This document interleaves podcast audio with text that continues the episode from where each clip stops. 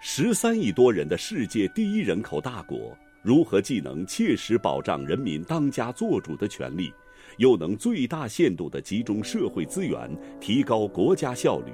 这是时代赋予中国共产党的历史命题。在庆祝中国共产党成立九十五周年大会上，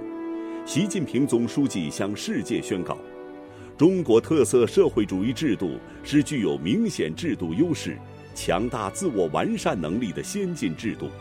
是当代中国发展进步的根本制度保障。历史没有终结，也不可能被终结。中国特色社会主义是不是好，要看事实，要看中国人民的判断，而不是看那些戴着有色眼镜人的主观臆断。中国共产党人和中国人民。完全有信心为人类对更好社会制度的探索提供中国方案。党的十八届三中全会通过的中共中央关于全面深化改革若干重大问题的决定明确提出，紧紧围绕坚持党的领导、人民当家作主、依法治国、有机统一，深化政治体制改革。如果说坚持党的领导，让中国这艘巨轮在驶向复兴彼岸之时有了坚定而正确的掌舵人，那么人民当家作主就是巨轮航行的力量之源。在中国实行人民代表大会制度，是中国人民在人类政治制度史上的伟大创造。六十年的实践充分证明，人民代表大会制度是符合中国国情和实际。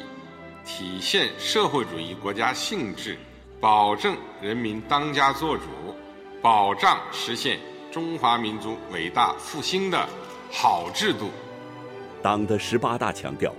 要更加注重发挥法治在国家治理和社会管理中的重要作用，全面推进依法治国，加快建设社会主义法治国家。在新的历史航段。如何处理改革和立法的复杂关系尤显重要。在二零一四年中央深改领导小组第二次会议上，习近平总书记第一次明确提出了重大改革于法有据的要求，注重运用法治思维和法治方式推进改革，立法改革的大幕就此拉开。四年多来，十二届全国人大及其常委会。制定法律二十二部，修改法律一百一十件次，党的主张和人民的意愿通过法定程序转化为国家意志。全面依法治国是坚持和发展中国特色社会主义的本质要求和重要保障，事关我们党执政兴国，事关人民幸福安康，事关党和国家事业发展。随着中国特色社会主义事业不断发展，法治建设将承载更多使命，发挥更为重要的作用。党的十八届四中全会决定要求，加强备案审查制度和能力建设，把所有规范性文件纳入备案审查范围，依法撤销和纠正违宪违法的规范性文件，禁止地方。制发带有立法性质的文件。二零一五年底，《法治政府建设实施纲要（二零一五到二零二零）》出台，这是党中央、国务院首次就法治政府建设发文。在这张法治政府建设的总蓝图上，进一步明确，通过大力推行权力清单、责任清单、负面清单制度等，来依法全面履行政府职能。让权力更加有法可依。权力是一把双刃剑，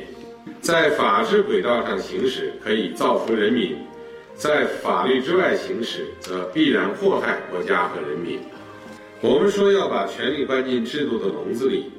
就是要依法设定权力、规范权力、制约权力、监督权力。